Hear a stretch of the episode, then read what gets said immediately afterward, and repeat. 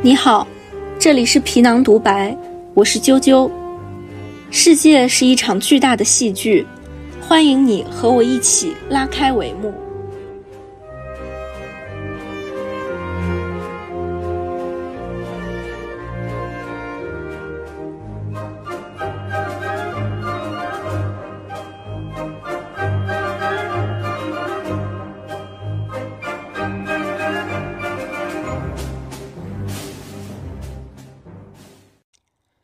迎大家来到皮囊独白，这是一档以分享剧本为主的漫谈播客。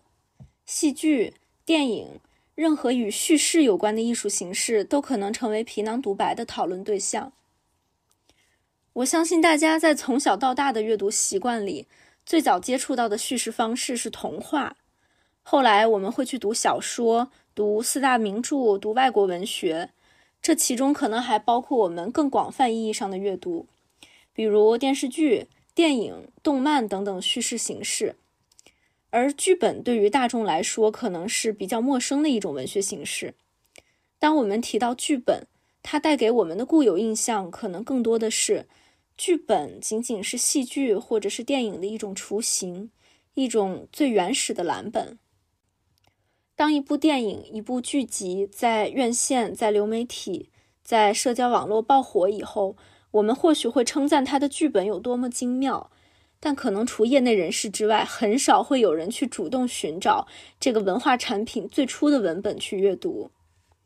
作为一个票友，一个迷影人，我从最初的囫囵吞枣，只顾着享受戏剧和电影带来整体的感官享受，到后来的不满足，想从作品的最原始的文本形态去寻找知识上的乐趣，去抽丝剥茧。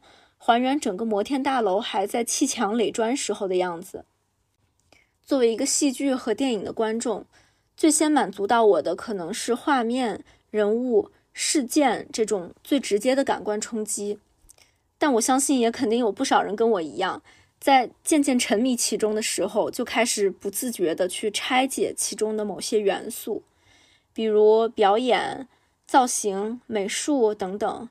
试图以此证明自己良好的审美水平和对艺术的深刻理解，直到我被这些迷幻的元素框进了这一行，成为了一个从业者，体味了其中的各种酸甜苦辣之后，才逐渐的开始脱离于沉溺于其中的这种视角，而是站在观众的角度上，重新去看待我们在做的到底是一个什么东西。这个东西到底从哪儿来？它要到哪儿去？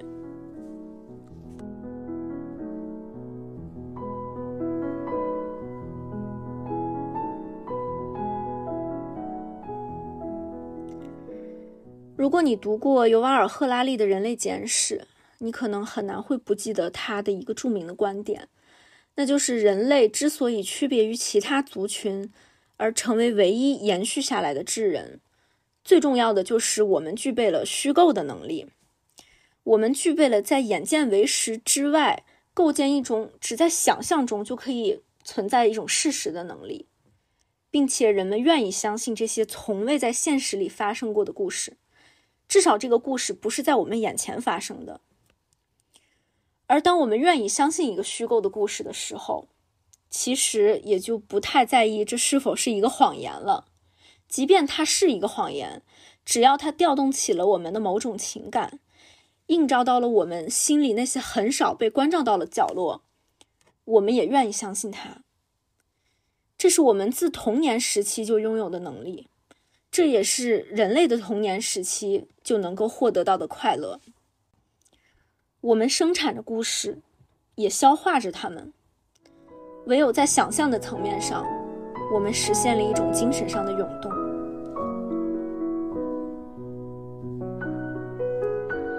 够承载这种涌动循环的，就是故事的载体——剧本。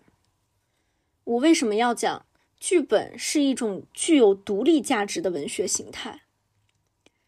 我这里所说的剧本，不但包括戏剧剧本，更重要的是包括电影剧本。戏剧剧本在历史演进的过程中，它先于小说出现，并且早已经奠定了它在文学格局当中的地位。而电影剧本呢，作为电影工业最前端的一环，它总是被认为它是未完成的，这是只是一个项目的雏形。可我们恰恰忘了，一个剧本它生来就是要被阅读的，它生来就有被阅读的价值。只不过在现有的影视工业体系下，它的读者有且仅限于编剧、导演、演员、美术、造型等等影视从业人员，而他所有的第一读者都仅仅把它当做是一个开展工作的蓝本。而并非是一部文学作品来阅读。关于怎样界定文学的边界，文学是否包含影视剧本，这样的讨论各家之言，我们不一而足。但我们至少能够确定的是，优秀的影视剧本，它一定具有文学性。这也是我一直秉持的一个观点，那就是影视剧本在影视工业之外。依然有它作为独立文学作品的价值存在，就像戏剧剧本在脱离舞台之外，依旧可以被大众所阅读、所品味、所解构、所讨论。我希望有一天，我们可以打破对剧本这一种文学题材的认知界限，让大众也能够参与到对剧本更广泛意义上的讨论、欣赏和创作里。因为你只要开始阅读剧本，人人都可以在脑海里去自己做一次导演，做一次演员。这是剧本赋予我们的最浪漫的，也是最宏大的权利。而这种权利，不以任何支配和使用他者作为条件，就可以建构出独属于我们自己的全息空间。就算这个空间只能存在于你自己的脑海内，它也是真实存在过的。是独属于你自己的一场戏剧，一部影片。你可以任意调用你自己的想象，用你认为最合适的、最精彩的方式去组织一段对白、一个空间、一个镜头。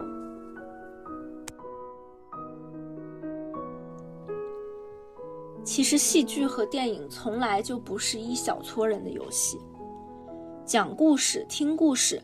一直是属于最广泛的大众的乐趣和权利。前几年一直有一个争论，就是中国到底有没有好观众？烂片的出现，究竟是创作者的水平倒退，还是观众审美降级，倒逼创作者将作品进行所谓的降级和下沉？这个问题我们可以换个角度去看，就是究竟是创作者在引领观众审美水平的提升？还是观众审美水平提升以后，倒逼文化产品进行水平的提升。事实上，这有点像个伪问题，因为所有创作者的第一身份、天然身份都是一个观众。每一个创作者都曾经是一个纯粹的观众，每个创作者也都经历过纯粹欣赏别人作品的时期。而当一个创作者完成了某一个新作品，他本人就是这个作品第一位观众。从这个层面讲，创作者和观众的身份本来就是一体的。所以，我认为艺术的大众化并不等于艺术的庸俗化。文艺作品不需要去降级迎合所谓的大众需求。事实上，大众一直以来都不缺乏对于好作品的欣赏能力。反而是有一些人致力于将所谓的艺术高雅化、小众化，才造成了今天普通人对于艺术的种种误解。在这个意义上，阅读剧本也可以不只是一小撮人的游戏，让大众吃点好的，才是所有创作者应该努力的方向。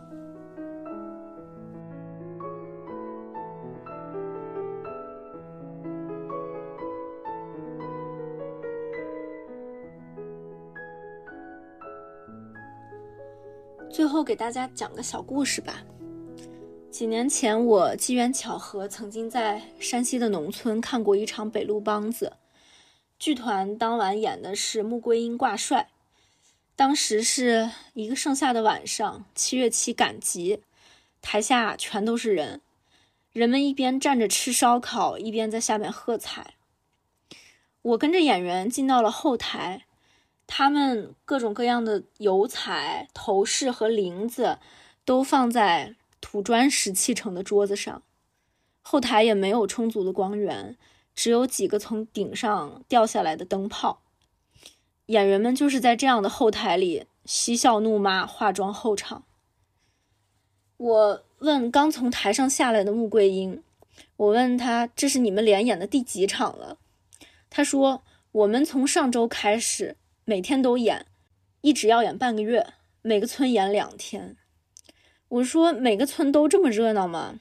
他说一样，都是边吃边看，特别高兴。我说：“你们没觉得下面的观众一边吃东西一边听你们唱戏会特别不舒服吗？”他就笑了，说：“这有啥不舒服的？要是我在下面看，我也得吃点好的，边吃边看。”